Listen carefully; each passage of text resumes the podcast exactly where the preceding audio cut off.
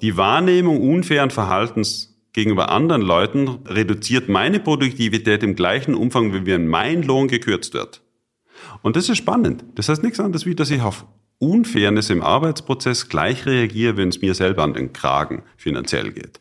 Und das zeigt schon, welche große Bedeutung Fairness tatsächlich für, für menschliches und auch damit unternehmerisches Verhalten hat. Wie tickt eigentlich der Mensch? Was beeinflusst die Produktivität und Zufriedenheit von Menschen im Berufsleben? Und welche menschlichen Faktoren sind für den beruflichen Erfolg und Misserfolg verantwortlich? Antworten auf diese und weitere Fragen gibt die Verhaltensökonomie, die mit wissenschaftlich fundierten Studien den menschlichen Faktor untersucht. Ein Grund also, sich intensiver damit zu beschäftigen. Und damit herzlich willkommen bei Rebellisch Gesund. Mein Name ist Jonas Höhn und ich bin der Gründer der Detox Rebels. Wir begeistern Menschen für den gesunden Lifestyle und unterstützen Unternehmen, gesunde Rahmenbedingungen für ein lebenswertes und gutes Arbeiten zu schaffen. Zu Gast ist heute Professor Dr. Matthias Sutter. Der gebürtige Österreicher ist Verhaltensökonom, wissenschaftliches Mitglied und Direktor des Max-Planck-Instituts zur Erforschung von Gemeinschaftsgütern in Bonn sowie Professor für experimentelle Wirtschaftsforschung an den Universitäten Köln und Innsbruck. In dieser Podcast-Folge habe ich mit Matthias Sutter über zahlreiche spannende Studien gesprochen, die wissenschaftlich fundiert zeigen, worauf es im Berufsleben ankommt. Zum Beispiel, ob geduldigere Menschen gesünder sind, wie wichtig Fairness im Job ist, welche Auswirkungen das aktive Mitbestimmen im Team hat, ob die Identifikation mit dem Unternehmen die Produktivität steigert und ob Unternehmen mit einem hohen Frauenanteil erfolgreicher sind. Wenn du Lust hast auf spannende Praxisstudien mit eindeutigen Ergebnissen, dann bleib jetzt dran. Viel Spaß mit dieser Folge. Rebellisch gesund. Der Podcast von den Detox Rebels zu deinem gesunden Lifestyle.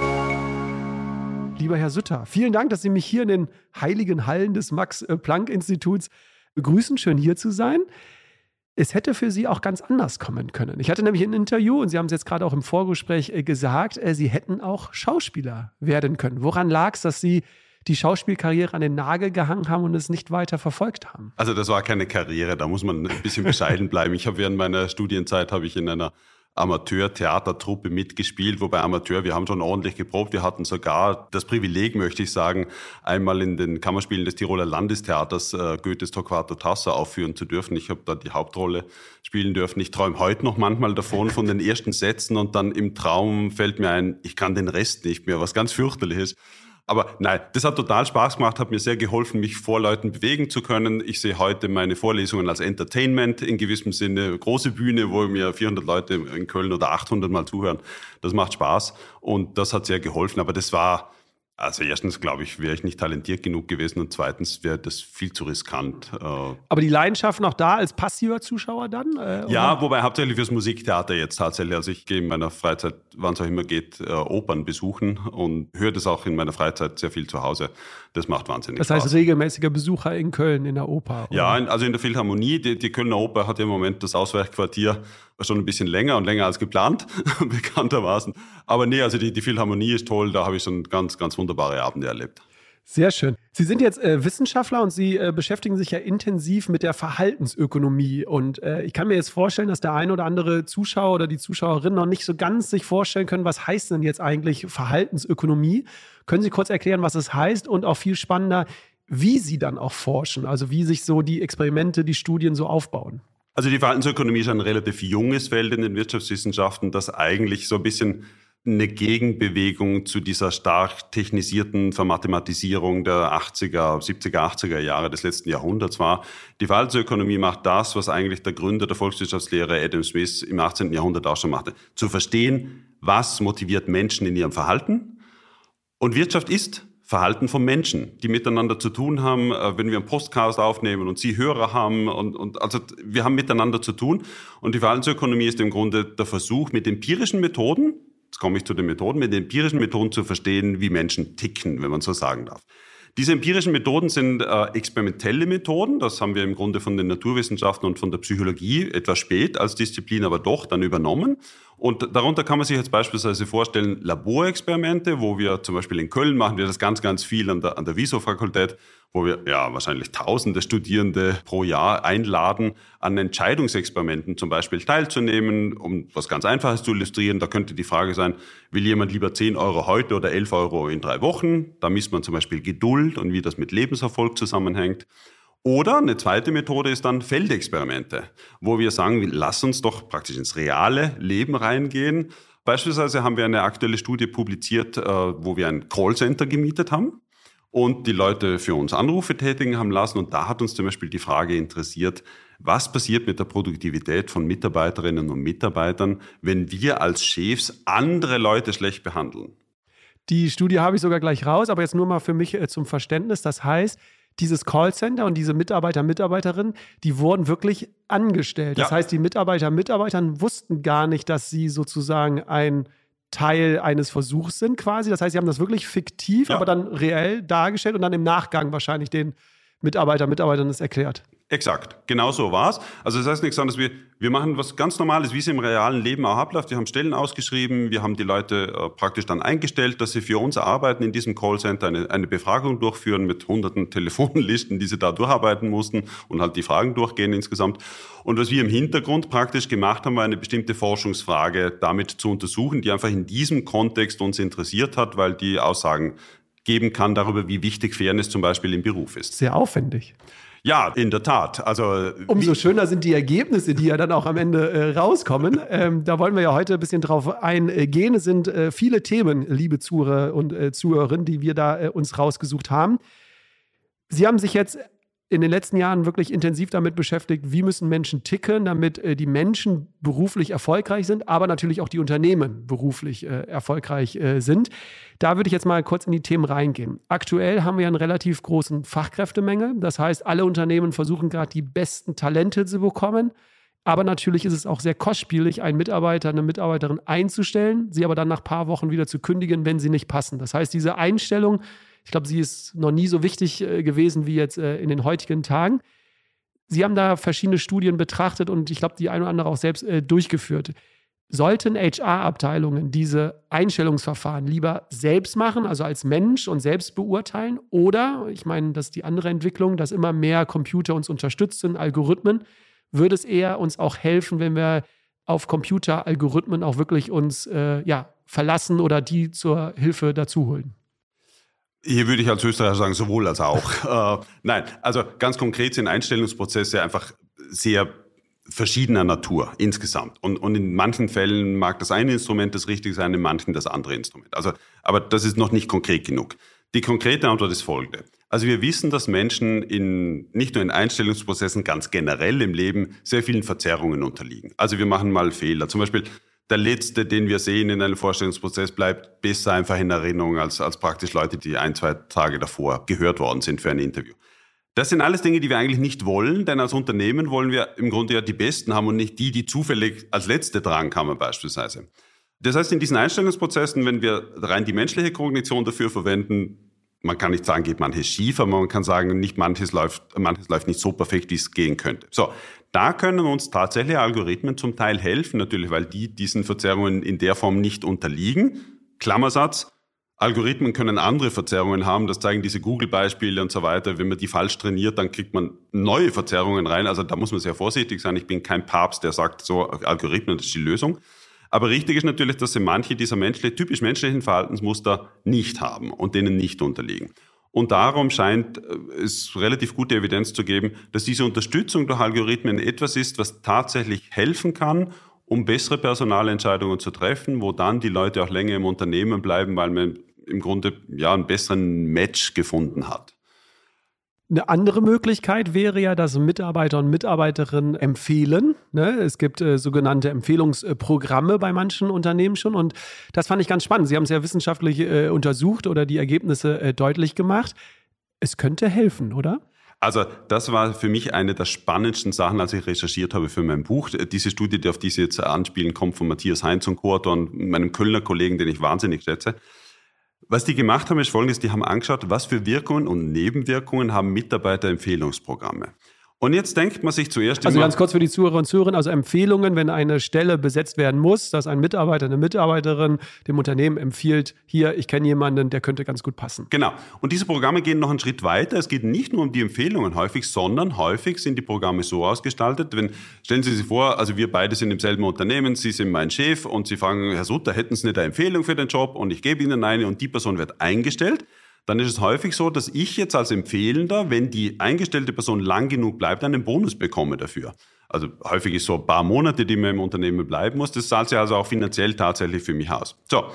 Jetzt, wenn man sowas macht, und das ist in der Literatur schon länger bekannt, diese Empfehlungen führen normalerweise dazu, dass die empfohlenen Personen schneller eingestellt werden. Der Prozess wird wie praktisch ein bisschen beschleunigt.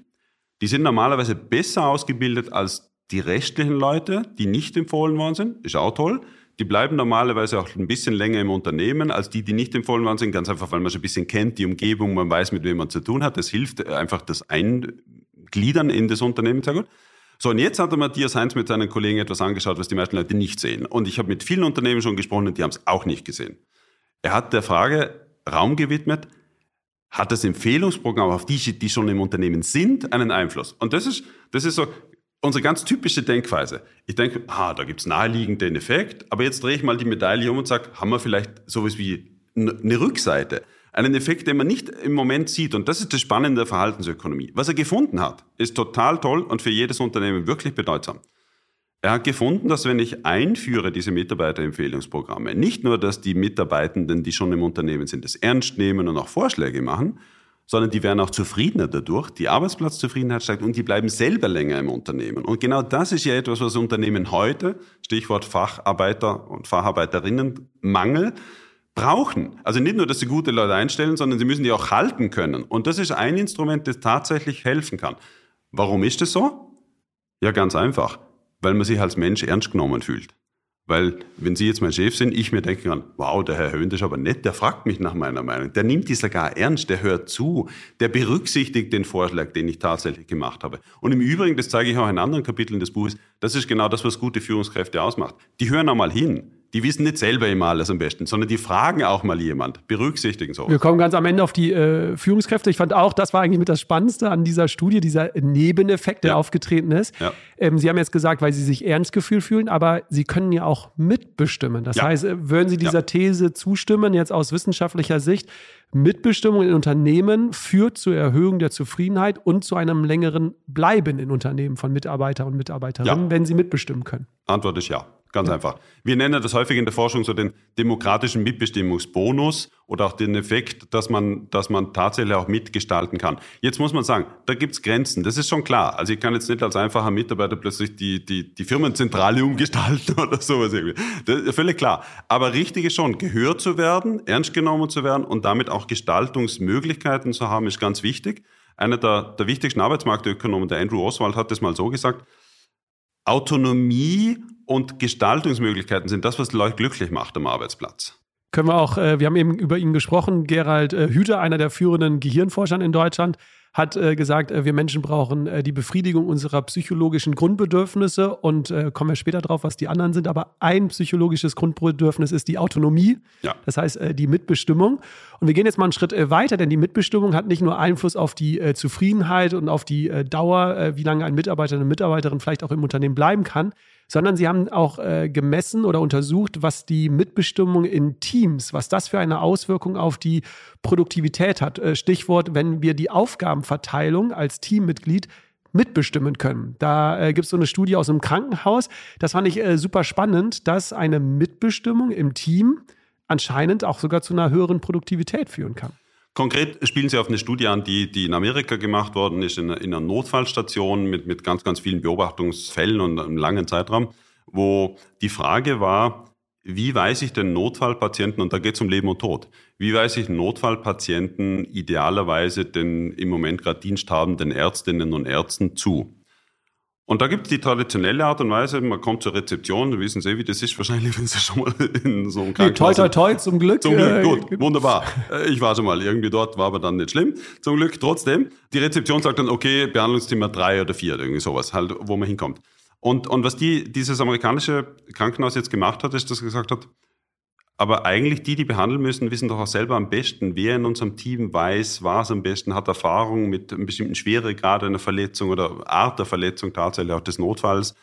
Lass wir doch praktisch die Rezeption natürlich alles Formale aufnehmen, klar, aber nicht diese Zuweisung zur Person, zur behandelnden Person, sondern praktisch schieben wir jetzt praktisch den, den Patienten in den nächsten Behandlungsschritt heißt, jetzt kommt jemand her, der schnell anschaut, wer von uns macht es am besten. Das kann die Person selber sein, die den Patienten gerade anschaut, oder es kann eben ein Kollege, Kollegin tatsächlich sein. Und was sie gefunden haben, ist, dass diese Zuweisung über die Spezialisten, die im Team allerdings natürlich gut miteinander können müssen, klar, zu schnelleren Behandlungsdauern geführt hat, zu besserer Behandlung, mehr Zufriedenheit auch, aber insbesondere, jetzt ist auch wichtig, die waren schneller, aber sie waren nicht schlechter, das ist ganz entscheidend. Also es waren nicht mehr Rückfälle da, auch nicht mehr Krankheitsfälle, Todesfälle praktisch im, im Nachgang dieser Notfallbehandlung. Und das bedeutet, dass man viele Dinge verbessern kann, ohne auch nur irgendetwas zu verschlechtern. Das ist jetzt der entscheidende Punkt hier im Notfallbereich. Und dahinter steckt ein mehr allgemeineres Prinzip. Wenn Sie Leute, die gemeinsam arbeiten müssen, auch die Möglichkeit einräumen, dass sie selber entscheiden können, wer macht denn was, wie, in welchen Schritten und wie koordinieren wir uns, um diese Schritte zusammenzubringen, dann gibt es eben ganz viele Studien, die zeigen, dass das die Produktivität als auch die Zufriedenheit, aber für ein Unternehmen ist nun mal die Produktivität das Erste, was spannend ist, tatsächlich erhöhen kann. Ne? Und wir können das ja auch auf die Wirtschaft übertragen. Sie haben jetzt angesprochen, die Ärzte und Ärztinnen wissen ja selbst, was sie am besten können, können auch den Menschen vielleicht besser einschätzen, braucht er jetzt dringend eine Hilfe oder können wir ihn ein bisschen hinten und wir kümmern uns erstmal um anderen, ist ja in der Wirtschaft genauso. Wenn ich jetzt in einem Team bin, wissen ja meistens die Mitarbeiter und Mitarbeiter selbst, okay, der eine kann ein bisschen besser mit Excel, der andere ist ein bisschen kreativer äh, mit PowerPoint ja. und der andere hat ein bisschen Erfahrung schon in dem und dem Markt. Der Chef weiß das ja oder die Chefin wissen das ja nicht immer. Gute Chefs und Chefinnen schon, die sind stärkenorientiert und wissen, wer wo die ja. Stärke hat. Aber das Team mitentscheiden zu lassen, wer jetzt welche Aufgabe übernimmt, ist ja jetzt aus dieser Studie, aus Ihrer Forschung völlig logisch. Aus meiner Sicht jetzt. Das Eindeutig. Und man muss auch aber auch dazu sagen, Fairness halber, weil Sie gerade gesagt haben, viele Führungskräfte wissen das nicht. Das überfordert einen auch manchmal. Also es ist brutal schwierig auch zu wissen, wenn Sie ein größeres Team haben, das zu tun. Aber das allein zeigt jetzt auch schon, dass Sie damit die Größe haben müssen, zu sagen, Moment, als Führungskraft, ich kann gar nicht alles wissen. Ich muss auch darauf vertrauen, dass die Leute sich selber organisieren können, bis zu einem gewissen Grad, in einem Rahmen, den ich auch vielleicht als Führungskraft jetzt abstecken muss. Das ja. Aber innerhalb dieses Rahmens muss es auch Freiheiten geben, sich selber organisieren zu dürfen. Und das halte ich für wichtig. Passt perfekt äh, zu einer Führungskraft, äh, die wir jetzt auch im äh, Podcast hatten. Markus Diekmann, der gesagt hat, äh, die Führungskraft ist eher für das äh, Was strategische zuständig ja. und äh, die Mitarbeiter und Mitarbeiter eher für das Wie operativ. Ja und Führungskräfte dürfen lernen, äh, loszulassen. Ist äh, nicht ganz so einfach. Ich kenne es aus äh, meiner eigenen Erfahrung, aber zu den Führungskräften kommen wir ja später. Ich will noch mal kurz zurückschrauben, bevor wir mehr auf die Produktivität eingehen. Denn bei der Einstellung, und das fand ich ganz interessant, auch aus Menschensicht, jetzt aus Mitarbeiter, Mitarbeiterin-Sicht, kommen ja diese weichen Faktoren jetzt immer mehr raus, auf die wird geschaut. Zuverlässigkeit, Vertrauenswürdigkeit, Teamfähigkeit, Loyalität. Und da fand ich es ganz interessant, weil die Meinungen ja auch auseinandergehen. Die ältere Generation, die hat zehn Jahre, 20 Jahre bei einem Unternehmen gearbeitet. Die jüngere Generation ist eher zwei Jahre hier, ein Jahr da, drei Jahre dort. Was sagt die Wissenschaft? Was ist für die Unternehmen wichtiger, um zu beurteilen, ist das jetzt eine zuverlässige, loyale Person? Welche Erkenntnisse haben Sie gesammelt? Also das beginnt ja mit der Schwierigkeit, dass es steht ja niemand auf der Stirn geschrieben, ist die Person teamorientiert, ist sie zuverlässig und so weiter und so fort. Das heißt, wir suchen eigentlich als Unternehmen in einem Einstellungsprozess nach Signalen. Man spricht mal mit denen, man lässt die ein bisschen berichten, wie ist ihre Teamerfahrung, wann haben sie einen Erfolg zusammen mal irgendwie zustande gebracht. Das ja. Äh, aber was, was man zeigen kann, das ist eine tolle Studie von Roberto Weber aus Zürich, der, der das hier gemacht hat. Und zwar, der hat praktisch auf Stellenanzeigen hat er, hat er Bewerbungen geschickt, die zum Teil fiktiver Natur waren und hat nur eine Sache verändert in jeweils so einem Paar von Bewerbungen. Im einen Fall äh, war ein Ende 20-jähriger Mensch äh, acht Jahre beim selben Unternehmen und im anderen Fall war er bei vier verschiedenen Unternehmen. Aber im selben Alter, selbe Sprache, selbe Ausbildung, selbe Tätigkeiten in den Unternehmen wie der eine in einen, der andere halt in vieren dann tatsächlich hatte. Und was sich gezeigt hat, ist, dass die Leute, die in vier Unternehmen schon gearbeitet hatten, in diesem Alter deutlich weniger eingeladen wurden zu Interviews. Das allein ist schon, aha, okay, irgendwas muss die Firma da anspringen, wenn jemand in dem jungen Alter alle zwei Jahre woanders hingeht. Und dann haben sie, und das ist das Spannende jetzt an der Studie, dann haben sie die HR-Verantwortlichen gefragt, ja, also was schließt sie aus solchen Lebensläufen irgendwie? Und dann hat sich gezeigt, dass jemand, der mehrere Jahre, in diesem konkreten Beispiel in acht Jahre praktisch in derselben Firma verschiedene Stufen durchlauft, der wird deutlich besser eingeschätzt, loyalitätsmäßig, konfliktfähig, ist auch wichtig, ja. Also Sie können nicht alle zwei Jahre zum nächsten Unternehmen rennen, wenn es erstmals einen Konflikt gibt in Ihrem Unternehmen. Teamfähig, nur dann sind Sie überhaupt fähig, längerfristig in einem Unternehmen, in einem Team zu bleiben, wenn Sie das so können, wenn Sie nicht ständig anecken beispielsweise.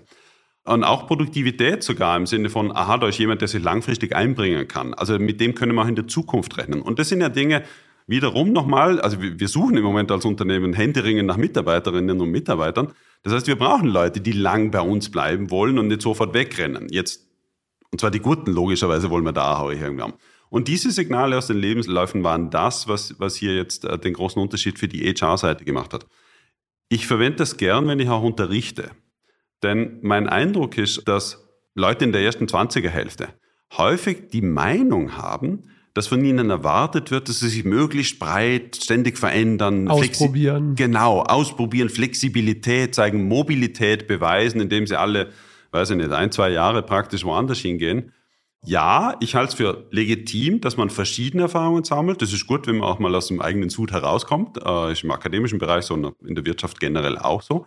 Auf der anderen Seite zeigt diese Studie noch so ein bisschen das Bauchgefühl, muss man ehrlich sagen, dass dieses Jobhopping von A nach B nach C nach D irgendwie auch negative Signale aussendet. Und darum versuche ich das zu vermitteln, der Jugend, die, die praktisch zu Beginn des Berufslebens ist, dass das auch ein positiver Wert ist, wenn man zeigen kann, man ist fähig, längerfristig ein Ziel im selben Unternehmen zu verfolgen. Wir kommen jetzt auf die äh, Produktivität. Äh, da haben wir ja gerade schon äh, gesprochen, dass äh, Mitbestimmung ein äh, Faktor äh, sein kann. Es gibt jetzt noch viele weitere Faktoren. Was würden Sie denn jetzt, wenn ich Sie jetzt erstmal rein offen fragen würde? Ich habe ein paar Themen mir natürlich hier gleich noch rausgesucht.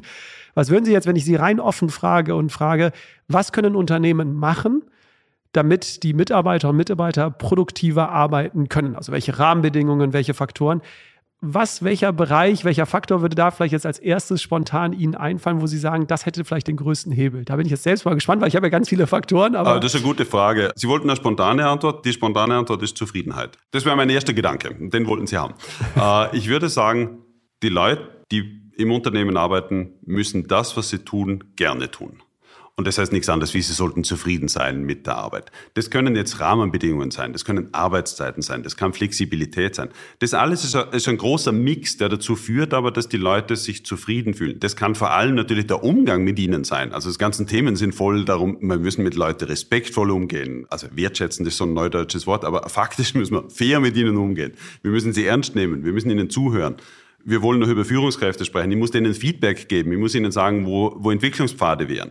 Das sind die Momente, wo wir klar sehen, da fühlt man sich wichtig und damit auch motiviert.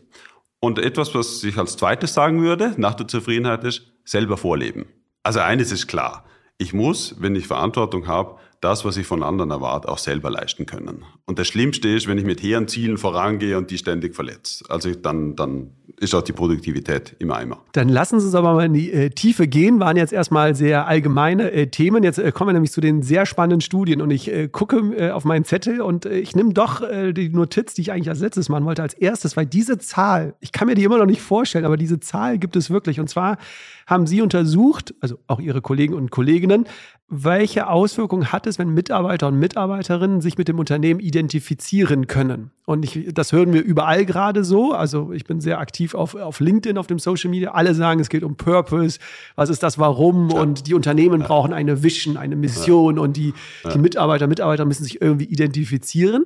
Und natürlich so aus dem Bauchgefühl sagt man, ja, Menschen, die sich identifizieren können, ja. arbeiten noch produktiver. Ja. Aber dann gibt es diese Studie da aus Amerika mit der Politik und ja. ich habe diese Zahl, wenn Sie die parat haben, sonst kann ich die auch gleich nennen.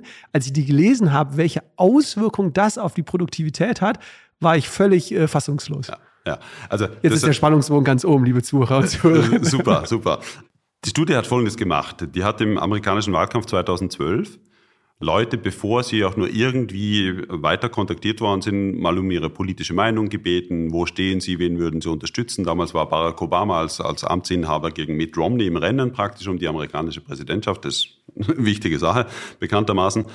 Und äh, als diese Einstellungen erhoben worden sind, wie stark äh, akzeptiert man die Werte und die Meinungen und, und politischen Haltungen eines der beiden Kandidaten, haben, haben Forscher dann Leute kontaktiert, die befragt worden sind, ob sie nicht für eine Tätigkeit ein paar Tage irgendwie mitarbeiten wollen, Geld verdienen wollen. Und diese Arbeit war dann folgende, dass man Briefe vorbereiten musste, die an Wählerinnen und Wähler in Ohio geschickt worden sind, einer der umkämpften Staaten im Jahr 2012. Und jetzt war es so. Die Autoren haben Folgendes gemacht, das ist ein super Trick, Methode ist einfach lässig. Stellen Sie sich vor, Sie sind Obama-Befürworter, ich, ich bin Mitt Romney-Befürworter. So, jetzt haben die zufällig zugeteilt, für wen wir arbeiten mussten. Und, und Sie haben vielleicht das Glück gehabt, Sie haben für Obama Briefe versenden können. Also liebe Wählerinnen, liebe Wähler, machen Sie doch was für Barack Obama und das ist wichtig für unsere Zukunft. Ja? Und jetzt ich als Mitt Romney-Unterstützer habe vielleicht auch, war vielleicht auch jemand, der für Obama Briefe verschicken sollte. Und was sich gezeigt hat, wenn ich jetzt, obwohl die Forschungsleiter wissen schon, welche Einstellung ich hatte, ich musste jetzt plötzlich für den von mir absolut abgelehnten Kandidaten da irgendwie was arbeiten? Entsetzlich. Mit so jemand konnte ich mich jetzt in diesem Beispiel nicht identifizieren. Und da sinkt die Produktivität um circa 50 Prozent. Genauere Zahlen können Sie nachliefern. 70 Prozent? Ja, ist ein Wahnsinn. Also was das heißt, ist nichts anderes wie, der Arbeitgeber zahlt mir Geld, dass ich das tue. Ich habe ein Arbeitsverhältnis. Ich habe eine Aufgabe, die nichts anderes ist, als Briefe einzukuvertieren und auf den Stapel zu legen. Das ist nicht sehr anspruchsvoll. Aber wenn ich mich nicht damit identifizieren kann, wenn ich in diesem Brief verschicke, und das ist das, was die Botschaft ist, dann arbeite ich viel, viel langsamer. 70 Prozent, ich hätte jetzt gedacht 20, 30, ne? aber 70 Prozent, liebe Zuhörer und Zuhörer, das müsst ihr euch mal wirklich mal überlegen, 70 Prozent und wir können, ich bin immer so ein Freund auch aus Studien, so ein bisschen mehr Ableitung zu machen, auch wenn Sie jetzt wahrscheinlich als Wissenschaftler sagen, Herr Höhn, äh, schwierig. aber ich denke mir so, ja, es war natürlich jetzt ein Brief, so, ja. aber und auch natürlich das Gegenstück, ne? also wir sind sehr extrem, aber natürlich gibt es auch Tätigkeiten im Unternehmen, wo ich sage, ich verstehe nicht, warum ich das jetzt mache. Nicht, weil ich mich nicht mit den Werten identifiziere, sondern ich verstehe jetzt nicht, diese Aufgabe ist vielleicht äh, sinnlos, die bringt doch nichts und ich würde es doch eher anders machen gibt es keine wissenschaftliche Studie dazu, aber jetzt aus dieser Studie würde ich ableiten, dass das wahrscheinlich ja auch die Produktivität verringert, wenn der Mensch sich nicht mit dieser Aufgabe ja, ja. identifizieren kann. Natürlich mit dem Unternehmen, aber auch mit der Aufgabe. Ne? Also ich glaube, das ist in diesem Fall zulässig, was Sie okay. machen. Als Wissenschaftler ist man immer ein bisschen vorsichtig. Ja, aber nein. Ich glaube, man kann schon den Schluss daraus ziehen, dass wenn etwas als sinnlos oder gar noch gegen meine Interessen im konkreten Fall der amerikanischen Studie wahrgenommen wird, dann zerstört das die Motivation faktisch. Und aus verständlichen Gründen, muss man ja auch sagen. Also wenn man in einem Unternehmen Tätigkeiten machen muss, wo man sich einfach wirklich fragt, wozu soll mhm. das gut sein irgendwie? dann wird man das nicht fürchterlich motiviert insgesamt. Man muss nur dazu sagen, dass die Menschen, die gegen deren Werte gearbeitet haben, als man ihnen dann Lohn angeboten hat, also einen höheren Lohn, haben sie ungefähr wieder gleich äh, ja. gearbeitet. Das heißt, äh, Folge für Unternehmen, Entweder stelle ich Mitarbeiter, Mitarbeiter ein, die sich identifizieren, muss nicht viel Geld bezahlen. Ja. Oder genau. ich stelle Mitarbeiter, Mitarbeiter ein, die überhaupt gar nicht äh, meiner Vision entsprechen, aber dann müsste ich mehr Geld bezahlen, damit sie auf die gleiche Ergebnisse. Ja, aber dann haben Sie ein Problem, das in der Studie nicht mehr betrachtet worden ist. Wenn Sie das tun würden, hätten Sie manche Leute, die sind äh, an sich demotiviert und können durch Geld motiviert werden, verdienen aber mehr wie die anderen, die motiviert sind und weniger Geld bekommen und dann haben Sie ein Fairness-Problem. Und das ist doch, Herr Sutter, Sie haben die Brücke selbst äh, geschlagen. Das ist nämlich ein anderer großer Faktor in Ihrem äh, Buch, auf das kommen wir ganz am Ende für die Zuhörer und Zuhörerinnen, die wirklich mal mehr sich noch einlesen wollen, weil wir werden jetzt nicht überall die Ergebnisse exakt in Zahlen wiedergeben. Wer interessiert ist, wir werden am Ende verraten, äh, wie das Buch heißt. Es gibt natürlich auch den Link dazu, das heißt, äh, da kann man sich einlesen. Nämlich Stichwort äh, Fairness im Unternehmen. Das hat einen großen Faktor auf die Produktivität ja. von Mitarbeiter, Mitarbeitern. Mögen Sie es mal ausführen, ähm, wie wir uns Gerne. das vorstellen können? Fangen wir mit dem Trivialen an. Wenn ich als Ihr Arbeitgeber Sie unfair behandle, dann wird Ihre Motivation darunter leiden. Das ist trivial. Dafür braucht man keine verhaltensökonomische Forschung, kann man zeigen, kann man bestätigen, Bauchgefühl ist richtig. Was uns interessiert hat, und das haben wir gemeinsam in diesem Callcenter, das wir schon ganz kurz angesprochen hatten, tatsächlich gemacht. Also wiederum ein paar Kollegen aus Köln, aus Innsbruck. Und wir haben Leute angestellt für zwei Halbtage im Callcenter für uns diese Interviews zu führen und haben dann die in drei Gruppen eingeteilt, zufällig. Nach dem ersten Tag wurde die erste Gruppe einfach informiert, nächste Woche gibt es einen zweiten Tag, alles gleich sozusagen, ist gar nichts passiert. Dann haben wir eine zweite Gruppe gehabt, da haben wir die Leute, die am zweiten Tag gekommen sind, informiert, wir mussten aufgrund von Kosten, Überlegungen und, und, und Raumbedarf praktisch 20 Prozent der am ersten Tag tätigen Leute kündigen. Wundern Sie sich bitte nicht, wenn ein paar Büros jetzt leer stehen, das ist die Erklärung dafür. Und in der dritten Gruppe haben wir etwas gemacht, was man natürlich nie im Leben tun würde, aber methodisch mussten wir das und wollten wir das tun. Der dritten Gruppe haben wir am zweiten Tag erklärt, wir haben 20 Prozent entlassen und die haben wir zufällig ausgewählt. Nichts weiter. Das war Absicht, weil wir eine Situation schaffen wollten, wo die als ganz unfair wahrgenommen wird. Aber jetzt ist wichtig, die Leute, die am zweiten Tag kommen, die haben ihr Geld sogar schon bekommen gehabt, deren Arbeitsbedingungen haben sich überhaupt nicht verändert die haben nichts weiter von uns zu befürchten gehabt, weil danach war der Vertrag beendet. Das heißt, wir konnten auch nicht in der Zukunft die plötzlich schlecht behandeln. Das heißt, diese Gruppe hat einfach nur die Information bekommen, andere Leute wurden extrem unfair und zufällige Kündigungen sind extrem unfair. Das nimmt jeder so wahr. Wir haben eine andere Gruppe ganz unfair behandelt. Und was uns jetzt interessiert hat, ist, die Gruppe, die immer noch da ist, nicht die Gekündigten, die, die immer noch da ist, reagiert die darauf, dass andere unfair behandelt worden sind, obwohl sie ihr Geld schon haben, obwohl alles schon erledigt ist. Und wir haben gefunden, deren Produktivität sinkt im Vergleich zu den anderen beiden Gruppen um über 10 Prozent. Und das ist sau viel. Hm. Bei gleicher Bezahlung. Das unfaire Behandeln anderer Menschen hat die dazu geführt, später mit den Interviews zu beginnen, weniger überzeugend die Interviews zu führen, früher aufzuhören, mehr Pausen zu machen. Das ist nichts anderes wie eine Retourkutsche eigentlich gegenüber einem Arbeitgeber, in diesem Fall waren es wir als Männer, gegenüber einem Arbeitgeber, den man als nicht in Ordnung wahrnimmt, der etwas gemacht hat, was man nicht tut. Es ist nicht die Kündigung für sich. Das ist wichtig. Und darum haben wir diese zweite Gruppe gehabt, wo wir erklärt haben, warum jemand nicht mehr da ist denn die haben gleich weitergearbeitet wie die Gruppe, wo es überhaupt keine Kündigungen gab. Also wir können ausschließen, dass es der Fakt ist, dass jemand gekündigt worden ist, sondern wir wissen, dass es der Fakt ist, dass jemand völlig unfair gekündigt worden ist, weil man es zufällig gemacht hat. Wir haben auch Befragungen, die bestätigen, dass das der Fall ist. Vielleicht etwas für die Leute, die, die um ethische Sauberkeit von Studien besorgt sind. Wir haben natürlich die, die gekündigt worden sind, auch gut bezahlt dafür, dass wir sie gekündigt haben. Also die haben nichts verloren irgendwie. Das war auch nicht unfair in dem Sinne. Die haben sogar Geld gekriegt fürs Nichtstun. Ist okay. Und die anderen haben wir natürlich auch aufgeklärt dann am Schluss, äh, wie die Studie tatsächlich gelaufen ist, wie man das äh, saubererweise so insgesamt macht. Aber das Vorgehen war einfach notwendig, um das zu ermitteln zu können, sauber, methodisch, wissenschaftlich sauber. Und ich glaube, wir, wir sind die Ersten, die wirklich diesen starken Effekt gezeigt haben. Und die Stärke des Effekts kann ich noch mit einem Vergleich illustrieren. Dieser Produktivitätsrückgang ist ungefähr gleich groß, wie andere Studien zeigen, wie er wäre, wenn Sie selber um 10% plötzlich Ihr Gehalt verlieren. Und das ist verrückt. Also die Wahrnehmung unfairen Verhaltens gegenüber anderen Leuten reduziert meine Produktivität im gleichen Umfang, wie wenn mein Lohn gekürzt wird. Und das ist spannend. Das heißt nichts anderes, wie dass ich auf Unfairness im Arbeitsprozess gleich reagiere, wenn es mir selber an den Kragen finanziell geht. Und das zeigt schon, welche große Bedeutung Fairness tatsächlich für, für menschliches und auch damit unternehmerisches Verhalten hat. Jetzt kommt mich wieder mit meinen Ableitungen. Das ist natürlich jetzt sehr extrem mit Kündigungen. Ja, aber wir können es natürlich auch auf andere Prozesse wieder übertragen, dass wenn irgendwo man das Gefühl hat, hier wird jemand im Team unfair behandelt, äh, der darf nicht Homeoffice machen, der andere muss das machen. Also auch da können wir wahrscheinlich wieder die eine oder andere Ableitung machen. Aber ich fand es jetzt, aber es ist ja auch aus Menschensicht ja wieder positiv, dass wir so reagieren, weil es wieder zeigt, wir sind nicht individuell, wir sind nicht egoistisch, sondern uns interessiert schon das Wohlergehen von anderen Menschen, wenn wir so reagieren. Also ja, aus Unternehmenssicht, liebe Führungskräfte, behandelt euer Team bitte äh, fair und alle Menschen.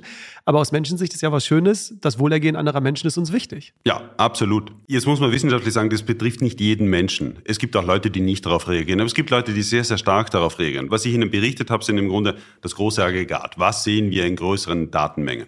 Und das unterstützt aber das, was Sie sagen, Ihre Schlussfolgerung. Wir haben einen spürbaren Anteil an Menschen, die sich eben doch etwas daraus machen, wie auch andere behandelt werden.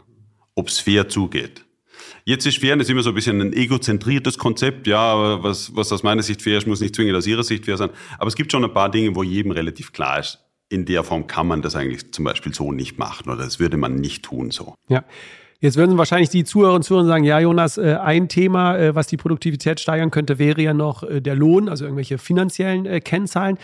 Da gibt es jetzt relativ viel im Buch. Vielleicht können wir da nur eine Zusammenfassung machen, weil es gibt ja Bonuszahlungen, es gibt äh, Bonusprogramme, es gibt ähm, auch Anreizsysteme. Äh, also es gibt ja da verschiedenste Möglichkeiten. Was wäre jetzt Ihr Fazit jetzt? Da gibt es wirklich sehr, sehr, sehr viel. Motiviert das Mitarbeiter und Mitarbeiterinnen zu einer höheren Leistungsbereitschaft, wenn wir zum Beispiel Bonuszahlungen erhalten oder wenn wir bestimmte Anreizsysteme haben? Oder ist das marginal, wo man sagt, mit mehr Geld kriegen wir jetzt nicht die Menschen zu mehr Arbeit? Also grundsätzlich, äh, glaube ich, muss man beginnen, natürlich motiviert grundsätzlich Geld. Und zwar, lassen wir es ganz, ganz einfach ausdrücken. Geld, das man verdient, ist natürlich immer auch ein Zeichen einer gewissen Wertschätzung für die eigene Leistung. Und jetzt kommt etwas, was typisch menschlich ist. Wir sind schon ein bisschen geneigt, Tit for Tat zu spielen. Heißt, wenn ich gut behandelt werde, möchte ich auch was zurückgeben tatsächlich. Und das ist, also von dem her hat Geld natürlich eine motivierende Funktion. Was ich im Buch aber auch immer wieder aufzeige, ist, dass, dass es manchmal auch schiefgehen kann, gut gemeint sein kann. Bonuszahlungen können verpuffen sozusagen, können richtig gehen, demotivierend sein, wenn sie irgendwie Fairnessnormen verletzen. Da sind wir wieder beim Fairness, Referenzpunkte. Also, um es einfach zu schildern, mir hat mal ein Unternehmer Folgendes erzählt. Der hat mal gesagt, wissen Sie was, Herr Sutter, wir haben jetzt diese Bonuszahlungen abgeschafft. Es ist so fürchterlich, wissen Sie, wir haben den Leuten so, ja, vier, hohe vierstellige, knapp fünfstellige Summe bezahlt, also meine Daumen mal Pi, 10.000 Euro im Jahr. Und dann kommt einer daher, weil er heuer nur 9.500 hatte statt 10.000. Und, und wissen Sie, wir waren einfach leid, diese blöden Diskussionen drüber. Warum sind es jetzt 500 weniger? Da reden wir von wenig Geld, das viel Ärger schafft, weil jemand gedacht hat, aber eigentlich bin ich doch gleich gut wie im letzten Jahr gewesen mit 10.000. Und daraufhin haben sie praktisch das gesamte Gehaltssystem einfach generell ein bisschen angehoben, um das im Wesentlichen zu kompensieren, um diese unseligen Diskussionen, war ich nicht 100 Euro besser wie mein Kollege oder so, zu vermeiden. Und da ist viel dran, weil eben auch diese Bonussysteme tatsächlich wirklich sowas wie Vergleichsprozesse ganz extrem stark fördern. Ja, ständig denke, Moment, also mein Nachbar da drüben, der hat jetzt aber nicht wirklich mehr gemacht als ich und der verdient aber 100 Euro mehr Bonus. Bei 10.000 Euro, was soll das? Also wir reden da von Peanuts. Ich glaube, vielen Unternehmen geht es da recht gleich. Sie hatten eben schon das Thema äh, Zufriedenheit angesprochen, der Menschen, weil wir wollen ja nicht nur heute hier über Produktivität sprechen und alles muss mehr und alles muss maximiert werden, sondern natürlich wollen wir auch, dass es auch den Menschen gut geht in Unternehmen. Ein Faktor, der da anscheinend einen großen Einfluss hat äh, aus menschlicher Sicht, ist die Geduld bzw. die Ungeduld. Da haben Sie sogar ein extra Buch sogar äh, noch drüber geschrieben. Von daher Aktuell werden wir Menschen ja immer ungeduldiger. Wir haben technologische Fortschritte draußen in der Gesellschaft. Unsere Bedürfnisse werden immer schneller äh, befriedigt. Äh, wenn ich jetzt bei Amazon was bestelle, ist es innerhalb von 24 Stunden da. Meine Getränke gehen leer aus mit Flaschenpost innerhalb von zwei Stunden. Äh, bei Netflix, ich muss nicht mehr auf nächstes Jahr warten, bis meine Lieblingsserie fortgesetzt wird. Äh, 5, 4, 3, 2, 1, äh, die nächste Serie oder die nächste Folge startet äh, direkt. Das heißt, ich kann verstehen, dass Menschen ungeduldiger werden, weil wir das Gefühl haben, in jeder Situation wird unser Bedürfnis äh, befriedigt oder immer schneller. Jetzt, äh, Sie haben es ja untersucht. Welchen Einfluss hat denn Geduld auf Gesundheit und Erfolg von Menschen? Einen sehr großen. Geduld hat nichts mit dem kohlschen Aussitzen zu tun. Sozusagen nichts tun, Däumchen drehen und warten, bis alle Gegner über die Klippen gesprungen sind. Also das ist es nicht. Ein Ökonom versteht unter Geduld den Abwägen zwischen Gegenwart und Zukunft. Bildungsentscheidungen sind ein sehr schönes Beispiel, das jeder gleich versteht. Bleibe ich länger in der Schulbank sitzen, was nicht immer lustig ist, um sozusagen jetzt auf Einkommen, das ich als 15-Jähriger erzielen könnte, zu verzichten, um dann später vielleicht einen spannenderen Beruf mit etwas besseren äh, Verdienstmöglichkeiten zu haben.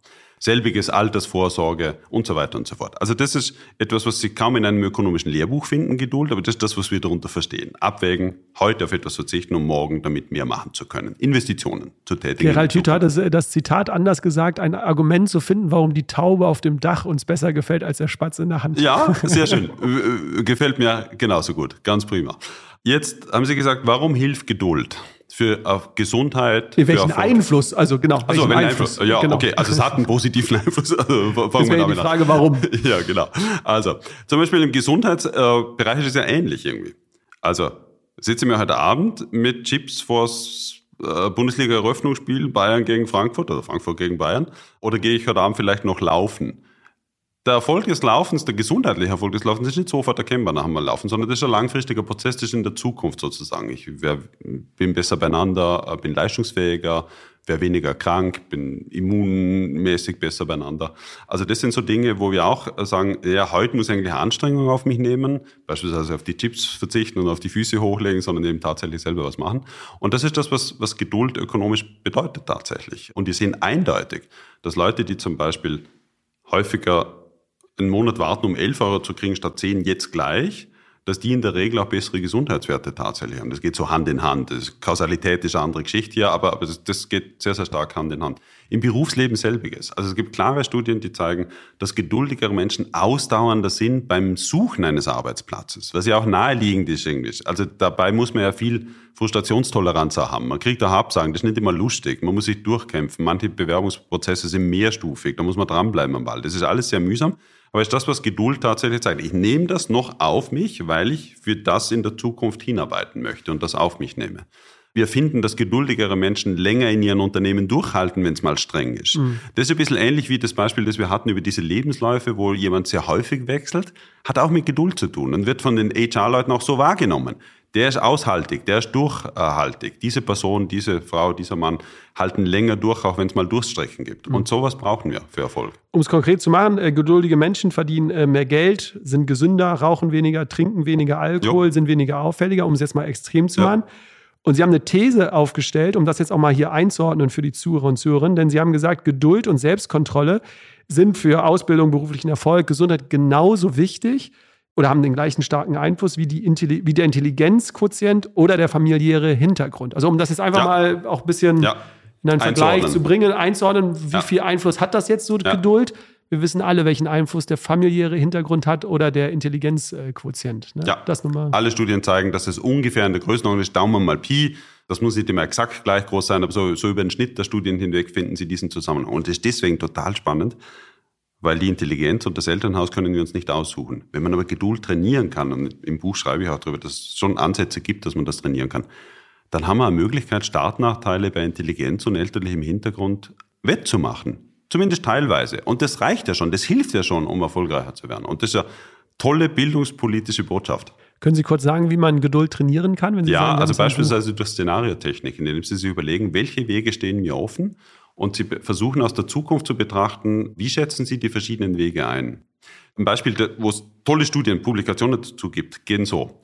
Sie sind meinetwegen ein Schulkind, das hat einen mühsamen Schulweg, es gibt keinen öffentlichen Verkehr. Sie kriegen ein kleines bisschen Taschengeld und Sie könnten, wenn Sie sich ein halbes Jahr kasteien und sparen, könnten Sie Geld für ein Fahrrad zusammen sparen und dann mit dem Fahrrad zur Schule fahren und statt 40 Minuten in 10 Minuten oder 5 Minuten sind Sie dort. So. Aber die Alternative ist, nicht zu sparen und dann können Sie weiter Eis essen gehen, Kino mit Freunden, Vergnügungen und so weiter und so fort. Die Szenariotechnik sagt jetzt, schreib doch mal nieder, beide Optionen aus der Zukunft betrachtet. Das halbe Jahr ist vorbei. Im einen Fall Kasteien, lästig, keine Freuden, keine Freunde, kein Eis, nix, kein Fußballspiel. Aber Fahrrad. Im anderen Fall lässig, Eis und so weiter und so fort, als Gegenteil sozusagen. Und schreibe einfach nieder, wie du dazu stehst. Nicht normativ, also nicht wie die schwäbische Auswahl, die sagen, spare ist gut, verstehe. Das ist auch in Ordnung so. Sondern mehr, was heißt es? Wie würden Sie es einschätzen? Und das macht klarer, wo die eigentliche Priorität liegt. Was ist wirklich wichtig? Zahlt es sich aus, diesen Weg zu gehen, um das Ziel zu erreichen? Oder zahlt es sich nicht aus? Und allein dieses Abwägen und Bewusstmachen durch solche Szenariotechniken hilft, und das zeigen die Studien eindeutig, hilft eindeutig, diesen Menschen über Jahre hinweg, sensationellerweise, die 11 Euro in einem Monat statt die 10 Euro heute zu nehmen. Und das ist nichts anderes wie Abwägen zwischen Gegenwart und Zukunft. Jetzt hat aber die Geduld ja nicht nur einen Einfluss auf uns individuell, sondern Sie konnten zeigen in Studien in dem Buch, dass Geduld auch eine Auswirkung aufs Unternehmen hat, gerade wenn Vorstände, Geschäftsführer geduldiger sind. Das fand ich total faszinierend. Macht aber irgendwie am Ende auch Sinn. Aber es hat positive Effekte auch aufs Unternehmen. Genau. Also was hier gezeigt worden ist, das waren Tiroler kleine und Mittelunternehmen. In Tirol gibt es keine große Industrie. Also es ist praktisch nicht wie Köln, Düsseldorf und das Ruhrgebiet hier. Leider, muss ich sagen, bei uns gibt es halt viel Tourismus. Nein, also ganz konkret, es gibt einen relativ klaren Zusammenhang. Auch hier mit Kausalitäten wäre ich hier sehr vorsichtig. Ob das eine, das andere, was ist Henne und was ist Ei, äh, mag man hier diskutieren. Aber praktisch, wenn Sie Vorstände, Geschäftsführer, Vorstandsmitglieder, CEOs, auch Firmeneigentümer, die einfach allein das Unternehmen letztlich führen, haben, die geduldiger sind, die längerfristige Ziele verfolgen können, die auch bereit sind, mal in einem Quartal auf gute Zahlen zu verzichten, um eine Investition zu tätigen, die einfach vielleicht erst in drei, vier Jahren sich wirklich äh, dann taktisch auszahlt. Dann sehen Sie, und das, war, das waren die harten Daten, dann sehen Sie, dass diese Unternehmen bessere Returns on Investment haben und praktisch innovativer sind. Nicht jetzt in Patenten gemessen, sondern mehr in der Produktentwicklung. Wie viele neue Produkte bringen Sie beispielsweise pro Jahr äh, im Wesentlichen heraus in Ihrem Unternehmen? Und das zeigt, dass es einen Zusammenhang gibt zwischen langfristigem Denken und geduldigem Planen auch, um diese Pläne umsetzen zu können und dann dem, wie Unternehmen tatsächlich dann abschneiden. Und das scheint mir angesichts der ganzen individuellen Evidenz über den Wert von Geduld eigentlich naheliegend zu sein. Aber es, es zeigt nun mal, dass es tatsächlich auch im unternehmerischen Bereich sich wirklich sichtbar machen kann. Und es ist so schön, dass es jetzt äh, wissenschaftlich äh, ja äh, belegt ist, äh, dass, ich zitiere es nochmal aus der Studie, dass nicht nur innovativer, sondern auch eine höhere Rentabilität. Und das zahlt auch so ein bisschen auf, was Simon Sinek, der Philosoph aus Amerika, immer sagt. Er sagt ja immer, wir Menschen spielen ein unendliches Spiel. Es geht immer weiter. Und seine Prämisse ist so ein bisschen, wir müssen uns mehr auf das Wichtige fokussieren und nicht dem ewig Dringlichen immer hinterherlaufen. Mhm. Ja, weil wenn wir immer nur mhm. kurzfristig erfolgreich sein wollen, ja. Dann laufen wir halt einen Sprint und irgendwann funktioniert es nicht. Das heißt, lieber ne, langfristigen Erfolg und das zeigt ja jetzt Ihre Studie. Herr Sutter, wir kommen jetzt zu einem Thema, was gerade in allen Medien diskutiert wird. Stichwort Homeoffice. Manche Unternehmen schicken die Mitarbeiter äh, zurück in die Büros. Ähm, andere Menschen, Mitarbeiter, Mitarbeiter wollen lieber Homeoffice. Andere wollen wieder zurück. Also die Diskussion ist groß und überall haben auch Menschen ein Bauchgefühl, glaube ich, was ist besser, was ist nicht besser. Und deswegen fand ich es jetzt so schön, dass es jetzt äh, schwarz auf weiß gibt, weil Stichwort äh, Callcenter, sie haben es wirklich in der Praxis ausprobiert. Was bedeutet, wenn Mitarbeiter Mitarbeitern zu Hause arbeiten?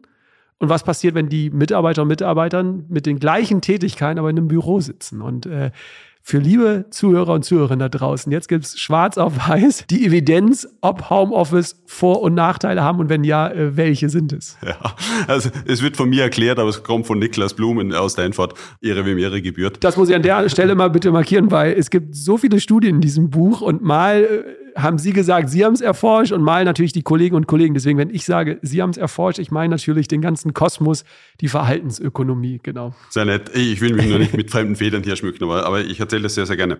Nick Blum und, und Kollegen waren die ersten, die ganz saubere Evidenz über die Wirkung von Homeoffice gemacht haben. Und wenn ich betone ganz saubere Evidenz, ist das nicht trivial. Und zwar deswegen, im Normalfall ist es ja so, jemand fragt, kann er zu Hause arbeiten und irgendjemand sagt, ja, ja, ja oder nein sozusagen. Aber die Leute, die fragen, sind ja nicht immer dieselben wie die, die nicht fragen. Und was Blum jetzt gemacht hat, ist Folgendes. Der hat im Zusammenhang mit so einem Online-Reisebüro hat er Folgendes getan. Die haben abgefragt, wer möchte zu Hause arbeiten? Erste Frage. Dann haben sich 500 Leute gemeldet. Und dann haben sie die zufällig eingeteilt in zwei Gruppen. 250, die vier von fünf Tagen zu Hause arbeiten mussten und 250, die weiter fünf Tage im Büro bleiben mussten. Das heißt, alle, die denselben Wunsch hatten, manche haben ihn gekriegt, manche haben ihn nicht bekommen tatsächlich. Und die haben dieselben Tätigkeiten, Online-Buchungen, Umbuchungen und so weiter und so fort. Also das ist alles äh, vergleichbar, kann man von überall machen, kann man von der Zugspitze genauso machen wie vom Kölner Dom aus oder auf dem Boot auf dem Rhein. Und das ist deswegen jetzt sauber, weil wir jetzt praktisch eigentlich mit denselben Menschen zu tun haben, und die dieselben Tätigkeiten haben, aber von verschiedenen Orten aus. Und jetzt können wir schauen, was heißt das für dein Arbeitsverhalten. So, jetzt kommen nochmal die guten Nachrichten. Die guten Nachrichten sind, die, die zu Hause bleiben können, die meiste Zeit, fühlen sich besser. Warum? Weil die Arbeitszeit einfach noch ein Tick flexibler wird, weil die Vereinbarkeit Beruf-Familie auch ein bisschen leichter wird, ganz einfach. Weil, ganz wichtig, Pendelzeit wegfällt. Super, das ist so viel Lebenszeit, muss man nicht drüber reden, dass das eigentlich toll ist. Und jetzt fürs Unternehmen super, die werden auch noch produktiver. Die machen nämlich weniger Pausen tatsächlich. Also sind sozusagen konzentrierter an der Arbeit letztlich. Das ist das, was die Statistik hier eindeutig zeigt. So, soweit so hübsch. Und ich sage, wow, lässig, ist eigentlich gut, nicht? Und dann kommt die Studie an den Punkt, nach neun Monaten haben sie praktisch diese Studie abgebrochen und haben gesagt, so, und jetzt, wer will denn wie weiterarbeiten? Und dann kam die große Überraschung, die wollten alle ins Büro zurück, die im Homeoffice waren. Und dann hat man sich überlegt, woran kann das liegen? Und jetzt kommen die HR-Daten ins Spiel. Und es hat sich gezeigt, dass Leute, die zu Hause arbeiten, und das ist mittlerweile in mehreren Studien repliziert, das ist wichtig, das ist kein Einzelfall, dass Leute, die hauptsächlich zu Hause arbeiten, weniger wahrscheinlich befördert werden. Zur Teamleitung, Abteilungsleitung, was auch immer was. Man kann es so ein bisschen äh, mit dem Sprichwort abtun aus den Augen, aus dem Sinn. Ja, es ist nun einfach mal schwieriger, weil man die meiste Zeit gar nicht vor Ort ist, irgendwie seine normalen Netzwerke, die man einfach braucht, aufrechtzuerhalten. Aber es wird noch etwas schwieriger. Also es geht nicht nur um Netzwerke und das sogenannte Vitamin B, sondern es geht auch darum, bei Beförderungsentscheidungen spielt es eine große Rolle, ob ich jemandem zutraue, wie geht der mit Teams um? Ist der fähig, Verantwortung zu übernehmen? Wie löst er Konflikte? Wie macht sie das in der Situation, mhm. wenn mal Stress von oben kommt? So, Wenn Sie jemanden nur mehr zu Hause sehen, dann sehen Sie weniger, wie so eine Person mit diesen Situationen umgehen kann. Das heißt, Sie haben auch eine größere Unsicherheit in dem, wie Sie jemand einschätzen können. Und im Zweifelsfall werden Sie natürlich eine Beförderung schon so aussprechen, dass Sie sich sicherer sind, ob jemand das wirklich kann oder nicht. Und das ist auch eine dieser Erklärungen für diesen negativen Effekt, den man völlig übersehen hat, und wo Bloom der Erste war, der das ganz sauber gezeigt hat. Mittlerweile gibt es auch Arbeiten aus Harvard von der Emma Harrington und, und Co-Autoren, die genau dasselbe auch für amerikanische Retailer gezeigt haben. Äh, wenn die das von zu Hause aus machen, dann sind die zwar produktiver, lässig fürs Unternehmen, äh, aber sie werden weniger wahrscheinlich befördert. Und das ist natürlich, manche Medien haben daraus Homeoffice als Karrierekiller gemacht. Und das ist tatsächlich ein gewisses Problem, wo man sich überlegen muss, wenn man als Unternehmen kann man halt kaum mehr zurück. Also man kann nicht sagen, fünf Tage in der Woche Büro und, und sonst nichts irgendwie. Aber wo man sich als Unternehmen aus Fairnessgründen wiederum überlegen muss, wie kriege ich die Leute schon so dazu, dass ich weiterhin regelmäßig guten persönlichen Kontakt halten kann und nicht nur ein Bildschirmkästchen über irgendeine äh, Webplattform? Weil das ist aus, aus beförderungstechnischen Gründen sowohl fürs Unternehmen wichtig, wen kann ich befördern, da sind ja gute Leute, die daheim arbeiten, äh, als auch für die individuellen Personen für ihre Karriere bedeutsam die Diskussion kenne ich jetzt schon seit äh, Corona beginnend und äh, weil ich ja mit vielen Gehirnforschern und so spreche, denke ich immer so, passt ja auch zu ihren Studien. Warum lässt man nicht die Menschen einfach selbst bestimmen, wann und wie arbeitest du von zu Hause und in den Büros? Weil, und das zeigt ja jetzt die Studie auch, die Menschen kommen schon wieder zurück in die Büros. Ja. Sie möchten es. Ja. Nur ich verstehe nicht immer die Diskussion, warum Unternehmen es vorgeben. Ich verstehe es bei manchen Unternehmen, die teilweise Mitarbeiter in den Produktionsstätten haben und in der Verwaltung, weil da wären wir ja auch wieder beim Thema Fairness. Ich kann natürlich nicht der ganzen Verwaltung sagen, mach wie du möchtest und den Produktionsmitarbeitern und Mitarbeitern sagen, ja, aber du musst noch das und das. Da wären wir ja wieder beim Thema äh, Fairness, äh, was sich ja dann auch nicht positiv, wenn wir die einen bevorzugen als die anderen. Also deswegen schwieriges Thema, aber die Studie zeigt, äh, welche Vorteile und welche Nachteile Homeoffice hat. Ein anderes äh, großes Thema, was äh, meines Erachtens genauso diskutiert wird, ist immer das Thema Diversity, äh, Diversität. Ich meine, das Diversity-Thema ist relativ groß, da gibt es ja. viele Unterthemen. Ein großes Thema, gerade auch in Deutschland, ist natürlich der Vergleich zwischen Frauen und Männern, die Frauenquote. Und da haben sie echt spannende Studien in diesem Buch äh, gehabt. Und deswegen möchte ich das natürlich mit den Zuhörern und Zuhörern auch teilen. Welche Erfahrungen, welche Erkenntnisse konnten Sie gewinnen? Welchen Einfluss haben Frauen auf den Erfolg äh, von Unternehmen? Da gibt es verschiedene Studien, aber ja, allgemeine Frage also, erstmal. So wie Sie, Diversität ist ein viel breiteres Thema, aber natürlich fangen wir mal einfach mit den einfachen Dingen an. Ja, Geschlechterparität zum Beispiel ist eines dieser einfachen Themen. Da gibt es eine ganz spannende Studie tatsächlich mit österreichischen Daten, die zeigt, dass der Anteil von Frauen bei Startups einen sehr nachweisbaren Effekt darauf hat, wie lange diese Startups tatsächlich im Markt überleben oder ob sie schneller aus dem Markt rausgehen. Konkret wurde gefunden, dass Unternehmen, die deutlich unterdurchschnittliche Frauenanteile im Vergleich zu ihrer Branche haben. Das ist immer wichtiger. Es gibt in verschiedenen Branchen verschiedene Anteile, klarerweise. Aber Sie können das ja normieren. Sie gehen in eine Branche rein, sozusagen äh, Halbleitertechnologie meinetwegen, da wird es einen bestimmten Prozentsatz Frauen geben. Und was man jetzt findet ist, wenn Sie hier neue Unternehmen praktisch anschauen, die einen deutlich unterdurchschnittlichen Frauenanteil im Vergleich zum Rest der Branche haben, dann verschwinden die bis zu ein, zwei Jahre vorher aus dem Markt wieder heraus. Denken Sie, wow, interessant, woran liegt das? Und die Autorinnen versuchen das zu erklären, indem sie sagen, also ein wirklich spürbar, also wir reden davon 25, 30 Prozent weniger Frauen, als im Branchendurchschnitt hier üblich wären. Ein spürbar geringerer Frauenanteil bei Startups lässt auf sagen wir, Verzerrungen im Einstellungsprozess schließen oder auf Präferenzen im Einstellungsprozess im Sinne von, naja, also Männer werden schon besser machen. Und damit äh, stelle ich mehr Männer und weniger Frauen ein. Wenn das aber der Fall ist, dann verliere ich eigentlich ganz viel Talent. Ja, denn eines ist klar, also innerhalb einer bestimmten Branche, wenn, wenn dort jemand arbeitet, gibt es keinen guten Grund anzunehmen, dass, dass Frauen systematisch weniger Gutes machen könnten wie Männer. Wenn ich diesen Talentepool jetzt aber irgendwie liegen lasse, indem ich irgendwie so ganz komische Voreinstellungen mitbringe, dann habe ich natürlich ein Problem für mein Unternehmen, weil damit Innovation wegfällt, äh, Zusammenarbeitspotenzial wegfällt. Und das äh, schlägt sich dann tatsächlich in den Zahlen nieder. Die haben die Firmendaten angeschaut, Gründung, wann sie wieder entgründet wurden und haben genau diesen Zusammenhang gefunden. Und das fand ich sehr interessant. Das war jetzt bei Startups. Was ist denn, wenn äh, Frauen in äh, CEO-Rolle sind, im Vorstand äh, sind? Was hat das ja, für eine Da gibt es spannende Erkenntnisse mittlerweile aus Italien, aus der verarbeitenden Industrie, über 1000 Unternehmen, die untersucht worden sind. Welchen Einfluss hat der Anteil von Frauen auf der Vorstandsebene bis zur Frage, ob sie CEOs tatsächlich sind, auf die Gehaltsverteilung in Unternehmen?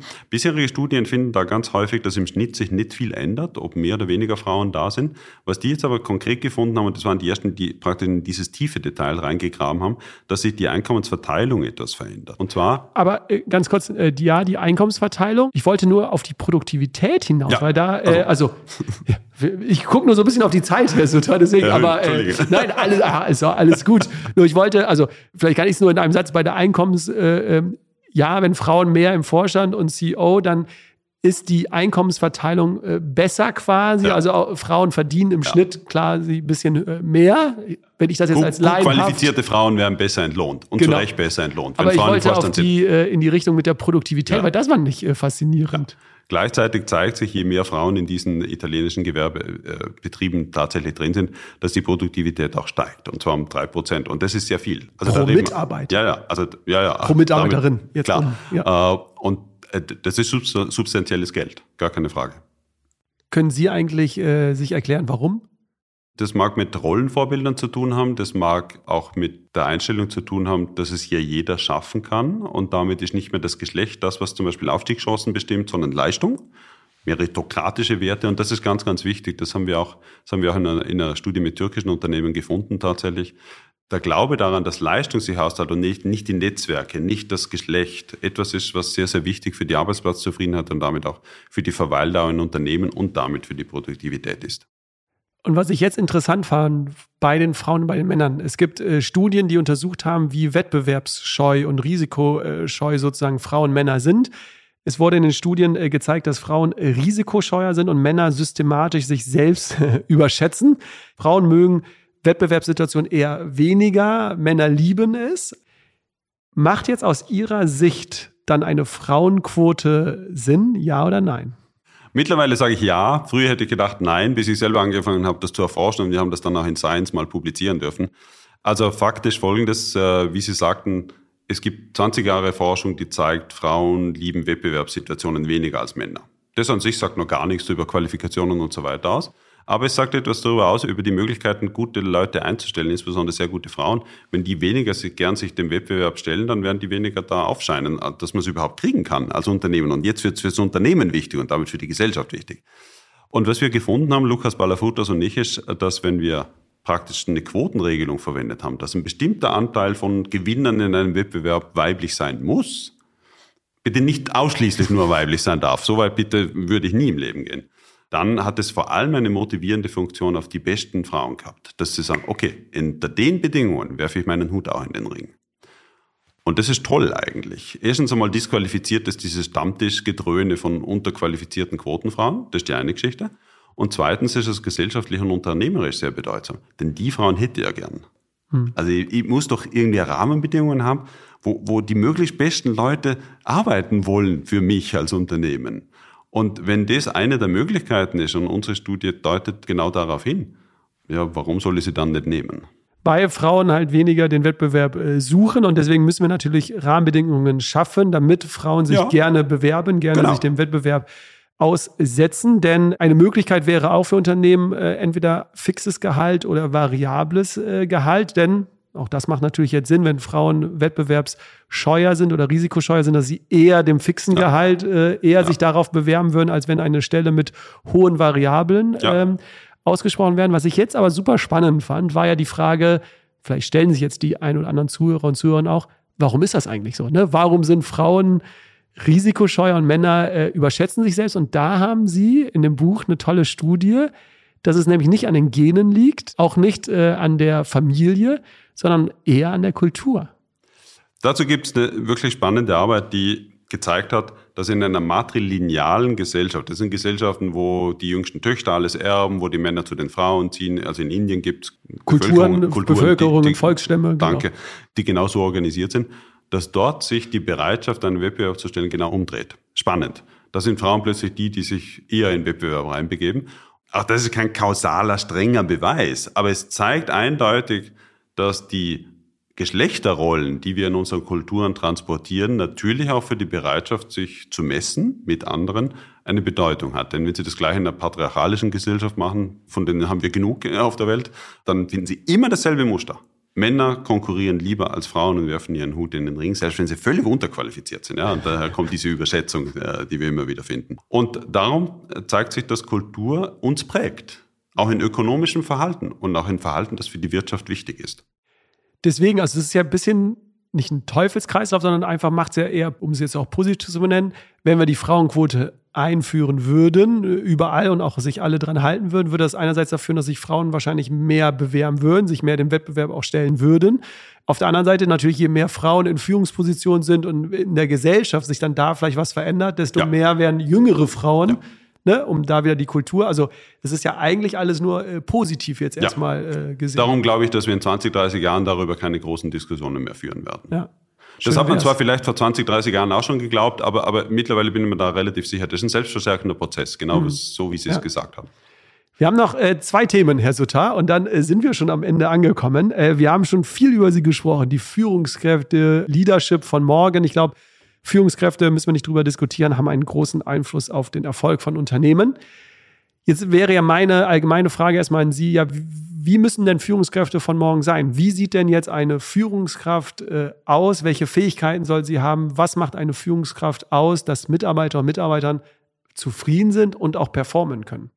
Das kann man am einfachsten, glaube ich, so illustrieren, indem man sich überlegt, was würden Sie auf manche davor jetzt folgenden Fragen antworten? Erste Frage ist, Gibt Ihnen Ihre Vorgesetzte regelmäßig Feedback, wie Sie stehen?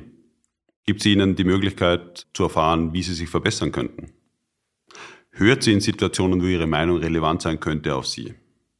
Schafft sie ein Klima, dass Sie vertrauen darauf, dass Sie eine Meinung kundtun können? Ist sie auch fähig, Sie sich entwickeln zu lassen? Also im Grunde, du sollst ja keine Götter neben dir haben, ist ja etwas, was viele Führungskräfte sehr stark verinnerlicht haben, ja, biblisch. Also mich gibt's als Führungskraft Gott und dann aber sonst niemand. Und das ist genau falsch, ist alles falsch. Also die Idee ist, sie brauchen Leute, die sind erreichbar für Teammitglieder.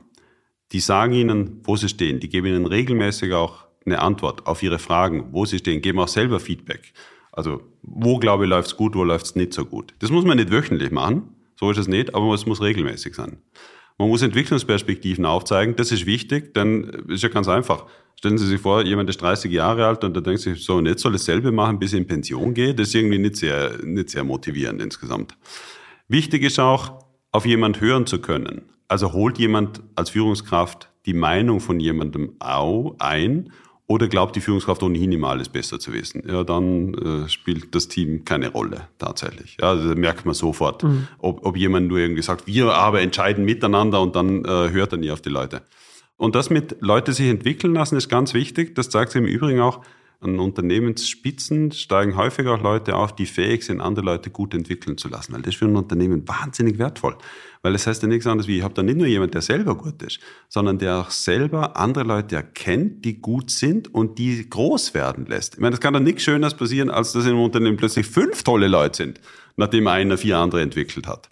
Alles das sind so klassische Fähigkeiten und Fragen, die man jetzt zum Beispiel in, Feedback-Runden und in Evaluierungsrunden von Mitarbeitern oder von Führungskräften macht und wenn auf diese Fragen häufiger Ja geantwortet ist, dann zeigt sich eindeutig, die Teams sind produktiver, die sind zufriedener, die bleiben länger im Unternehmen. Das ist die eine Seite der Medaille.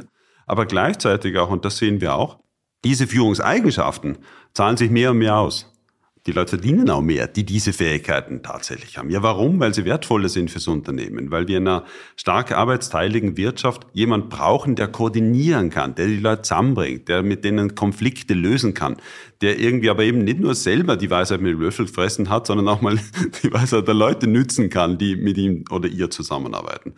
Und all das zeigt, ich glaube, so stelle ich mir Führungskraft vor, und was ich noch nicht gesagt habe, Konkret, eine Führungskraft muss auch aus meiner Sicht die Dinge, die sie verlangt, selber vorleben können. Das heißt, sie sollten auch die Fähigkeiten haben, dass sie selber sich nicht zu schade sind, Hand anzulegen in, für bestimmte Sachen einmal, selber auch fähig sein, das eine oder andere zu tun, selber auch fähig sind, mit gutem Beispiel voranzugehen und auch mal eine Arbeit zu machen, die sie vielleicht gar nicht zwingend machen müssten. Mhm.